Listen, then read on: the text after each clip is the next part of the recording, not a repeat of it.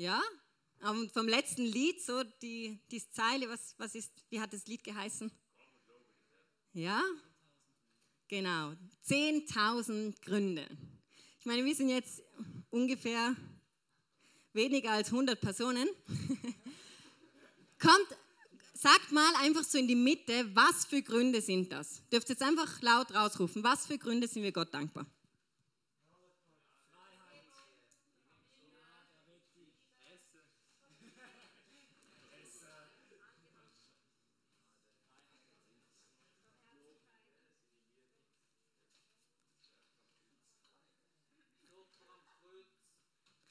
Wow, oder?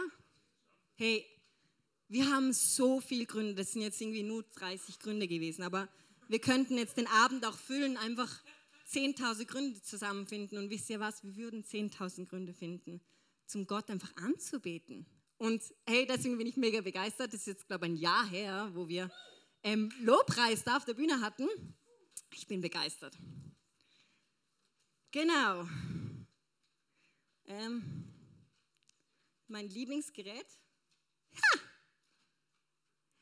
Bin ich wirklich Christ?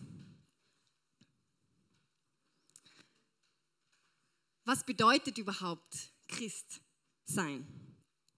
Ich denke, ähm, wenn man so eine Umfrage machen würde hier in der Schweiz oder auch in Österreich, ich denke, über 50 Personen, die man fragen würden, würde sagen, ja, voll, ich bin Christ. Die meisten versuchen gut zu leben, Einige werden wahrscheinlich auch am Sonntag in die Kirche gehen oder halt in die Jugendgruppe, so wie wir.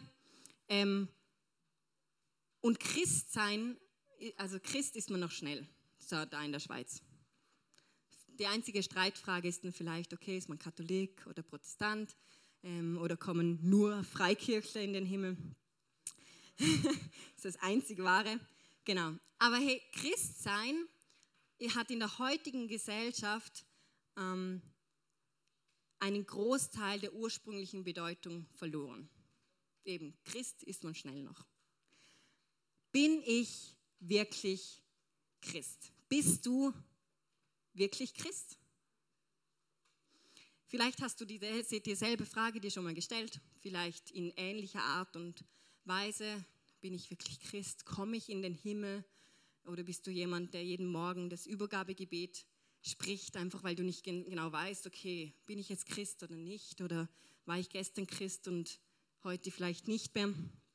Oder woran können wir uns ganz sicher sein, dass wir wahre Christen sind?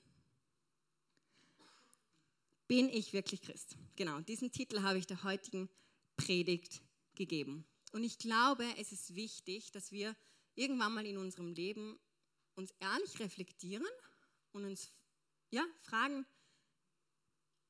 kann ich mit gutem Gewissen sein, ja voll, ich bin Christ, ich komme in den Himmel. Ähm, hier ist es mir jetzt noch wichtig zu sagen, diese Predigt soll nicht ähm, uns dienen, dass wir nach dem Gottesdienst uns zum Sitznachbar drehen und sagen, ha, du kommst ja gar nicht in den Himmel. Ähm, wir sind nicht hier zum Bestimmen können, dass jemand Christ ist oder nicht. Das darf nur Jesus.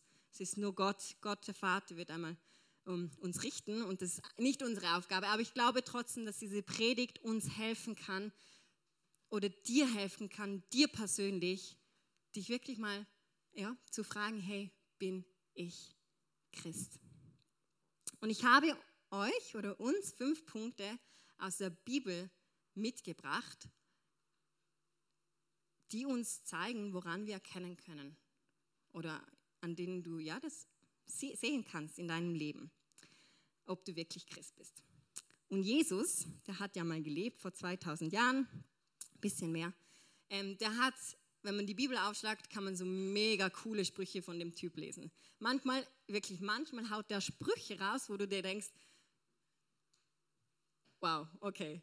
Also er hatte Humor, er hatte Tiefgrund, äh, Tief, Tiefgang und eines der Sprüche, die er rausgehauen hat, als er wieder mal mit den Menschen unterwegs ähm, gegangen ist, oder wo Jesus eigentlich erklären wollte, Jesus hat gerade darüber geredet, dass man am Zustand, dass man der Zustand eines Herzens beim Menschen daran erkennen kann, wie er sich verhält. Also am Verhalten eines Menschen kann man erkennen, wie der Zustand eines Menschen ist. Und er hat folgendes, das kann man in Lukas 6, 43 nachlesen, hat er folgendes geschrieben. Ein guter Baum trägt keine schlechten Früchte. Und ebenso wenig trägt ein schlechter Baum gute Früchte. Jeder Baum erkennt man an seinen Früchten. Von Dornbüschen pflückt man keine Feigen und von Gestrüpp erntet man keine Trauben. Ein guter Mensch bringt Gutes hervor, weil sein Herz mit Gutem erfüllt ist. Ein böser Mensch dagegen bringt Böses hervor, weil sein Herz mit Bösem erfüllt ist. Denn wie der Mensch in seinem Herzen denkt, so redet er. Wow. Eigentlich ähm, mega logische Sätze, oder? Ich meine, von einem Apfelbaum, was, was nimmt man von einem Apfelbaum? Wow. Okay, was pflückt man von einem Apfelbaum? Apfel. Okay, was pflückt man von einer Kokosnusspalme? Genau, du wirst niemals einen Apfelbaum finden, wo du eine Kokosnuss runterpflücken kannst. Also mega logische Sätze. Hey, von einem Apfelbaum wirst du äh, Äpfel ernten und von einem Dornbusch wirst du nur Dornen ernten. Es gibt keinen Dornbusch, ein, ein böser Busch, wo Früchte, gute Früchte hervorbringt. Und Jesus wendet eigentlich diese ganz logischen Sätze, die du jeden Erstklässler fragen könntest, wendet er auf das Leben eines Christen an. Und er sagt, hey, wenn du wissen willst, ob jemand zu, ob jemand zu mir gehört, also zu Jesus gehört, dann musst du nur sein Leben anschauen und du wirst an seinen, seinem Handeln, an seiner Früchte erkennen, ob er zu mir gehört. Oder ob er einfach ein Dornenbusch ist, der Samstag in die Tini kommt, in Sivon kommt, aber unter der Woche gibt er nur Dornen ab. Auch Dornenbüsche können in die Kirche gehen. Sind nicht, genau, es gibt auch Heuchler, so nennt man das in der Bibelsprache. Die, die nur so tun. Woran erkennt man jetzt wirklich, ob man Christ ist? Genau, also, genug geredet zum ersten Punkt. Der erste Punkt, den wir in der Bibel stehen, äh, sehen, ist, dass ein Christ an den Tod und an die Auferstehung von Jesus Christus glaubt. Du glaubst, dass das das Einzige ist, das ähm, dir Zugang verschaffen kann in den Himmel, zum Beziehung zum Vater wiederherstellen. Und du glaubst auch, dass es ausreichend ist. Ähm, okay?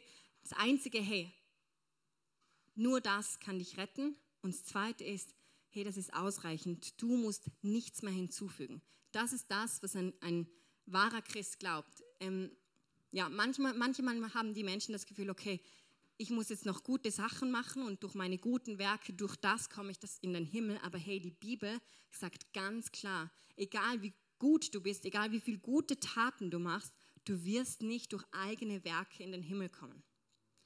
Und zuerst hört sich das an, ja super, äh, Kacke, oder? Ich meine, wir sind, wir, wir Egal wie du lebst, du hättest den Tod und die Hölle verdient. Bibel spricht ganz klar, hey, es gibt die Hölle. Das ist ein Fakt. Und du kannst von dir aus nichts machen, dass du nicht dorthin kommst, weil du hast es verdient. Ich habe es verdient. Weil die Folge von Sünde ist der Tod. Wir hätten den Tod verdient, den ewigen Tod. Aber eben, Jesus ist ans Kreuz gegangen, ist auferstanden und dadurch können wir in den Himmel kommen. Das das ist das, was ein Christ glaubt. Ihr könnt das nachlesen im Römerbrief.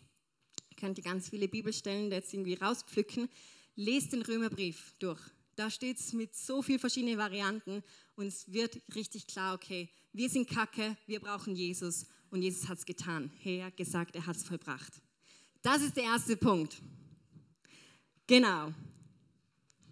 Wow, oder? Schon mal ein cooler Punkt. Übrigens, das ist eigentlich auch der Start, wie man Christ wird. Ich meine, das passiert bei der Bekehrung, dass man anfängt zu glauben. Das ist das, was es überhaupt möglich macht, dass wir Zugang haben. Also, das ist der wichtigste Punkt. Oder eine, ja, genau. Der zweite Punkt ist Gehorsamkeit. Ein Christ ist jemand, der Jesus gehorcht. Das hört sich jetzt eigentlich voll logisch an und es macht auch irgendwie Sinn. Aber trotzdem ist es für uns Christen manchmal nur optional. Wir haben manchmal das Gefühl, so Gebet und Lobpreis ist das Allerwichtigste im Leben von einem Christen. Und das sind super wichtige Sachen, aber dass man gehorsam ist, das, das lassen wir oft außen vor. Aber die Bibel spricht ganz klar davon, dass ähm, das Gehorsam ein Ausdruck ist, dass wir den Herrn fürchten. Das lesen wir in Sprüche, hey, der den Herrn fürchtet, der tut, was er, was er sagt. Ähm, Gehorsam, das ist etwas, das, das wir als Christen tun sollen. Gott gehorchen. Und er redet. Er redet auf ganz viele verschiedene Arten und Weise. Eins ist die Bibel. In der Bibel stehen so gute Sachen drin. Bin ich wirklich ein Christ? Gehorche ich Gott, wenn Gott zu mir redet?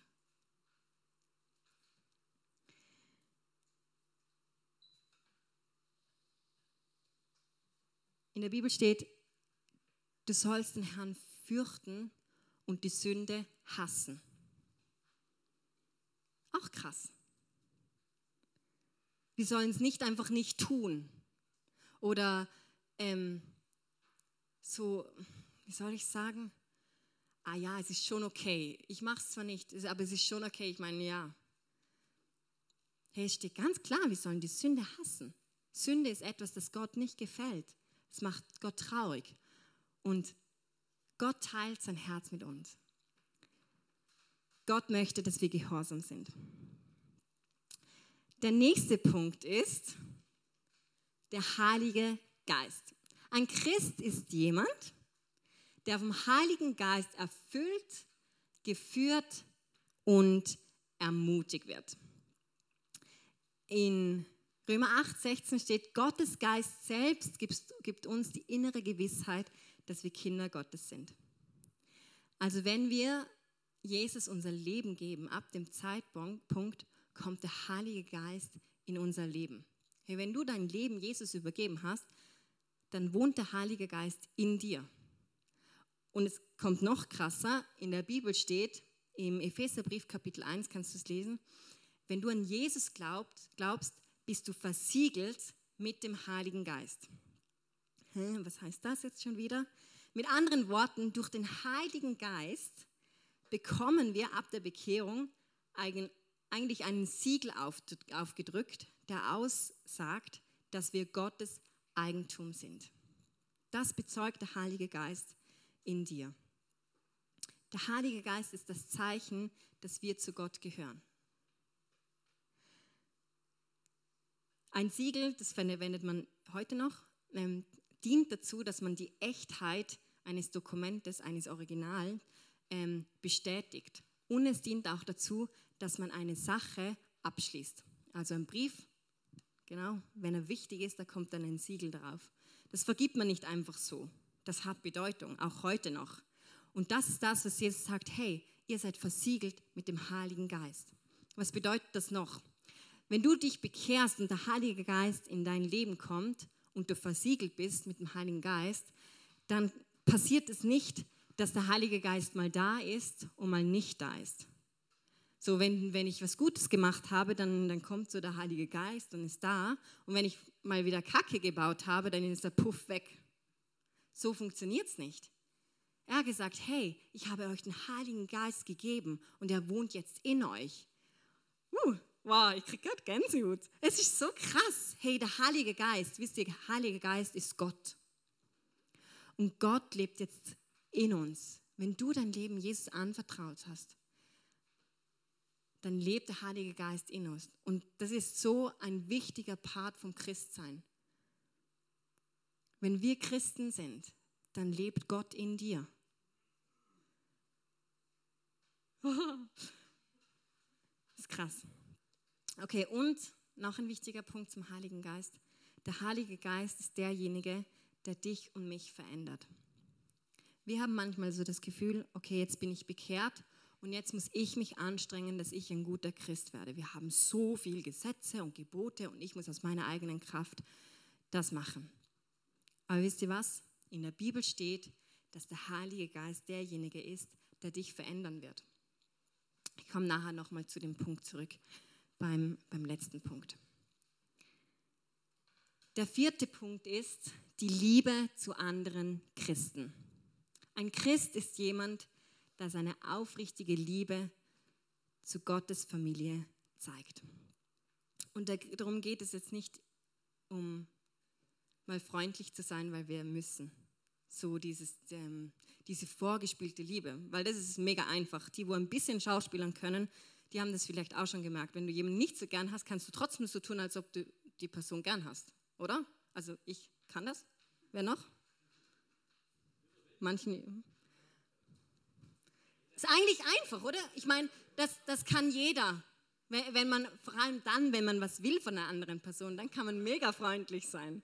Hui! genau, aber hey, die Bibel spricht ganz klar davon, dass wir eine aufrichtige Liebe zu anderen Christen haben sollen. In, Johannes, in 1. Johannes 3,14 steht, wir wissen, dass wir vom ewigen Tod gerettet wurden und jetzt neues Leben haben. Das zeigt sich an der Liebe zu unseren Brüdern und Schwestern. Also ist davon von den anderen Christen die Rede, das heißt auch Geschwister im Glauben. Genau, also zu den anderen Christen. Wer nicht liebt, der bleibt dem Tod ausgeliefert.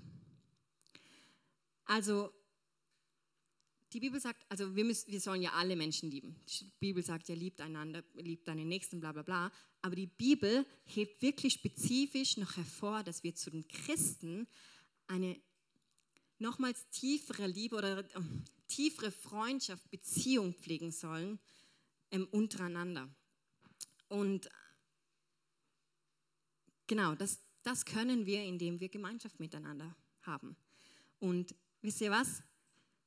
In der Bibel steht auch, du musst diese Liebe nicht von dir selber produzieren, weil es steht, hey, der Heilige Geist, den hatten wir ja vorher schon, der Heilige Geist ist derjenige, der Gottes Liebe in dich hinein ausgegossen hat.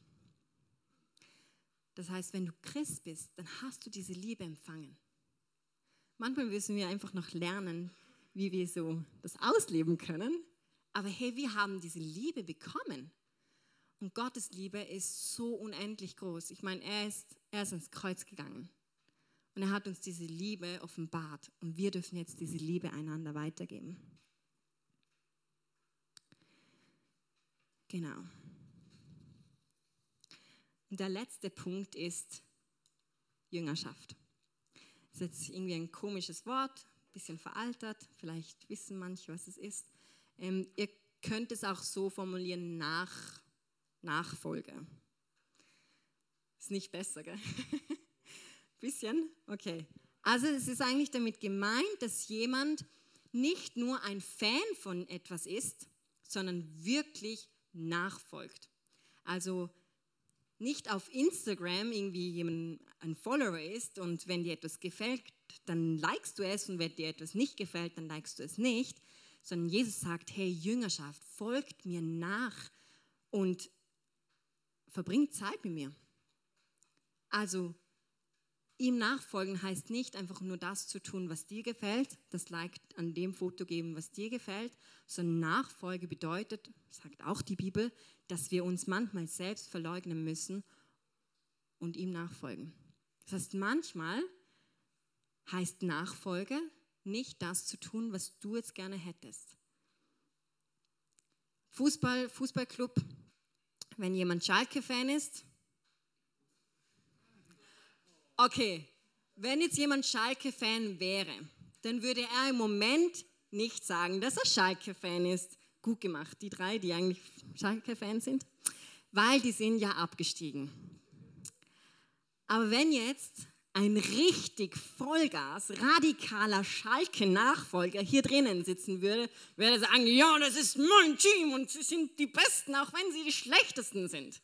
Weil sie stehen zu jemandem, sie stehen zu einer Gruppe, egal wie es gerade ist. Egal, ob gerade die Zeit kacke ist oder ob es gerade voll gut läuft, wie Bayern Hey Noel, wo bist du? oh, er ist gar nicht da. Deswegen, deswegen hat niemand gejubelt. Versteht ihr, was ich meine? Könnt ihr euch ein Bild machen? Ein wirklicher Christ ist nicht einfach nur ein Fan, wo da ist, wenn die Zeit gut ist. Dann, wenn wir nicht die Maske tragen müssen.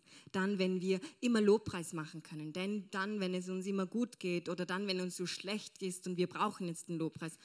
Sondern ein wirklicher Nachfolger ist, der bei Jesus steht, egal was kommt.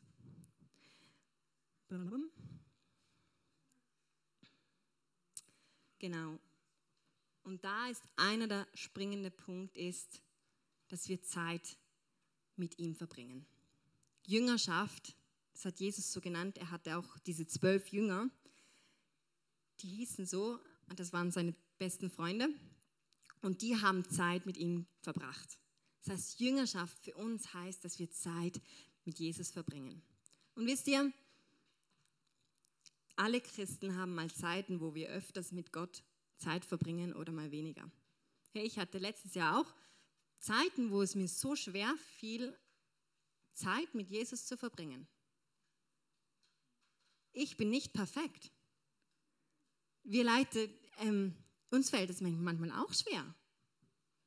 Es ist nicht so, dass, dass wir irgendwie 365 Tage im Jahr um fünf aufstehen können und zwei Stunden lang zuerst Lobpreis machen und Gebet und das, und das immer super funktioniert. Hey, manchmal ist es ein Kampf und manchmal gibt es wirklich Zeiten, wo du zurückschaust und denkst so, wow, okay, wo war jetzt Jesus in meinem Leben? Ich habe nie mit ihm geredet.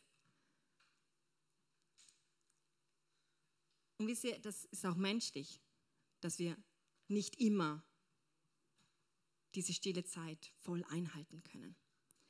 Aber Jesus geht es darum, dass wir immer wieder zurück zu dem Punkt kommen und sagen, hey, doch, ich möchte Zeit mit meinem Herrn verbringen. Wisst ihr, indem wir Zeit mit ihm verbringen, geschieht nämlich was mega Cooles. Wenn ich jetzt Zeit mit meiner Schwester verbringe, also ich habe gerade zwei, mit beiden Schwestern. okay, wenn ich Zeit mit ihnen verbringe, ähm, irgendwie zwei Wochen in den Ferien bin und dann kommen wir zurück und mein Mann sieht mich wieder und er sagt, ah, du hast das, äh, das, die Bewegung von der Lena angenommen. Warum? Weil ich zwei Wochen lang mit ihr unterwegs war und das färbt ab. Das ist was ganz Natürliches. Zum Beispiel, wenn du, wenn du einen Freundeskreis hast und du hängst die ganze Zeit mit diesen Freunden ab und da kommt so ein Wort, das ein anderer von deinen Freunden verwendet. Was ist, was ist so, ein, so ein Wort, wo aktuell in ist? Kolleg. Kolleg. Kolleg. Alter. Der ist voll veraltet schon. Kolleg. Genau, okay. Und du hast es davon nie gesagt, aber dieser eine Kolleg, dieser eine Kolleg, der sagt das andauernd zum Lehrer, zum Kolleg, zu der Mutter, zum Vater, zum Bruder sagt immer, Kolleg, Mann, was ist los? Und, und du hast es nie gesagt und irgendwann sagst du es auch und du merkst so, hä? Ha. Aha. Okay, er färbt ab. Warum? Weil du Zeit mit ihm verbracht hast. Und genau so simpel, wie es gerade gesagt hast, ist es bei Jesus. Und genau das will Jesus. Wenn wir Zeit mit ihm verbringen, werden wir ihm nämlich ähnlicher. Und weißt du was? Du musst nicht aktiv, verkrampft versuchen, so heilig zu sein wie Gott. Weil wir lesen in der Bibel, und hört jetzt wirklich gut zu, wir lesen in der Bibel, dass drin steht, hey, wenn du in die Gegenwart von mir kommst, wenn du Zeit mit mir verbringst, dann wirst du verändert werden. Achtet auf die Grammatik. Ihr werdet verändert werden.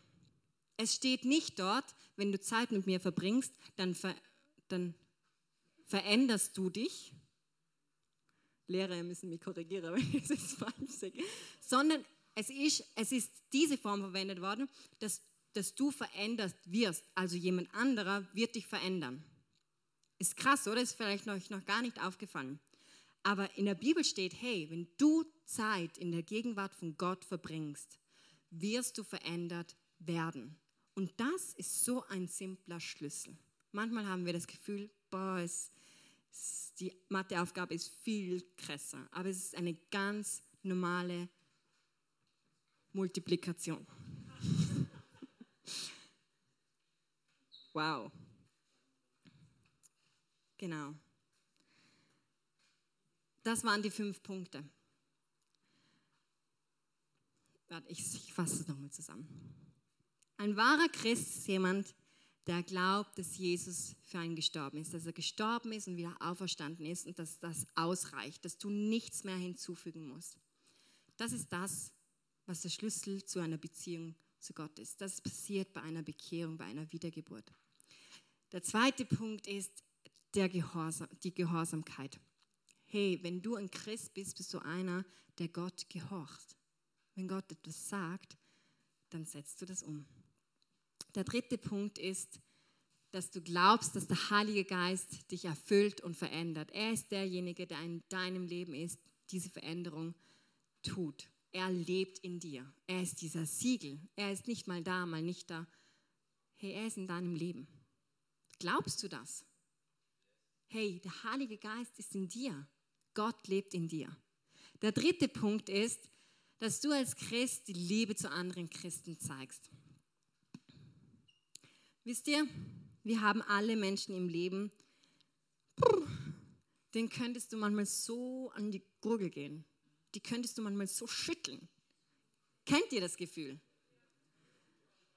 Wenn nicht, dann, dann seid ihr viel heiliger als ich. Nein. Hey, ich kenne das, dass ich manchmal denke, auch bei Christen, denke mir so, come on. Und wisst ihr was? Menschen in der Welt die können jemanden, der nicht so cool ist, nicht gern haben. Das ist einfach. Darin können wir keinen Unterschied machen. Der Unterschied besteht darin, dass dann, wenn es schwer ist, jemanden zu lieben, zu lieben. Und der fünfte Punkt ist, Noel, du bist vorher nicht da gewesen. Wir haben Bayern gesagt und du bist nicht am Jubeln gewesen. sind wir bei dem Punkt. Der fünfte Punkt ist, du bist nicht ein Fan, sondern ein Nachfolger. Eigentlich wartest du darauf, dass Jesus Anweisungen gibst. Du schaust auf Jesus und sagst, hey, gib mir das Go und ich gehe. Das ist Nachfolge. Das sind die fünf Punkte, die die Bibel aufzeigt, was nach der Bekehrung eines, äh, eines Christen geschieht. Es wird im Leben ersichtlich. Hey, wenn sich jemand bekehrt, verändert sich das Leben. Du siehst es an den Früchten. Nochmal zurück zu dieser Bibelstelle. Jesus hat gesagt, hey, du wirst erkennen am Verhalten von einem Menschen, ob der zu mir gehört oder nicht. Und du darfst jetzt für dich ganz persönlich reflektieren, hey, ja voll, ich, ich sehe das in meinem Leben. Wow, okay, hey, ich darf diese Gewissheit haben, dass ich Christ bin. Vielleicht bist du auch hier und du denkst dir, wow, ähm, ich habe Christsein ganz anders verstanden. Vielleicht bist du hier, du bist ähm, in der Gemeinde aufgewachsen, in der Church aufgewachsen und du bist, du glaubst schon all das Zeug. Ich meine, es ist dir seit der Kindheit eingetrichtert worden. Warum soll man es nicht glauben? Aber vielleicht bist du hier und sagst, ich habe noch nie mein Leben Jesus übergeben. Und wisst ihr, es werden Personen hier sein. Und die wissen jetzt auch genau, hey, du bist die Person. Und wisst ihr was? Ähm, wir werden nachher Gebet anbieten, die Leute werden nachher hinter, hinten stehen und es wird nachher ein Lied laufen. Ähm, wenn du die Person bist, wo du sagst, wow, ich möchte, ich möchte heute, ich möchte heute zu Jesus kommen, dann darfst du nachher gerne kommen und das muss nichts Peinliches sein, wo du dir denkst, oh mein Gott, okay, dann habe ich jetzt bis jetzt das Christsein falsch verstanden. Oder wow, okay, ich habe gerade bemerkt, dass ich gar nicht Christ bin. Das ist nichts, wo man sich schämen muss, sondern hey, es geht um dein Leben, es geht um deine Ewigkeit. Und ich möchte dich ermutigen, wenn du weißt, hey, du bist das heute, dann komm zu uns, weil ich, mein Mann, die anderen Leitern, mindestens fünf Personen werden sich so mit dir freuen. Und viele andere auch noch. Und das ist nicht etwas, wo wir sagen, oh mein Gott, okay, die Lena ist bis jetzt noch gar nicht Christ gewesen, sondern wir sagen, wow, hey, da passiert jetzt was im Himmel und Gott wird so abfeiern. Genau. Wow. Also wenn du die Person bist, nutz die Gelegenheit. Komm zum Gebet. Auch wenn du anderes Gebetanliegen hast, wenn es was anderes ist, du darfst zu uns kommen zum Gebet. Wir sind da für dich. Das Klavier darf nach vorne kommen.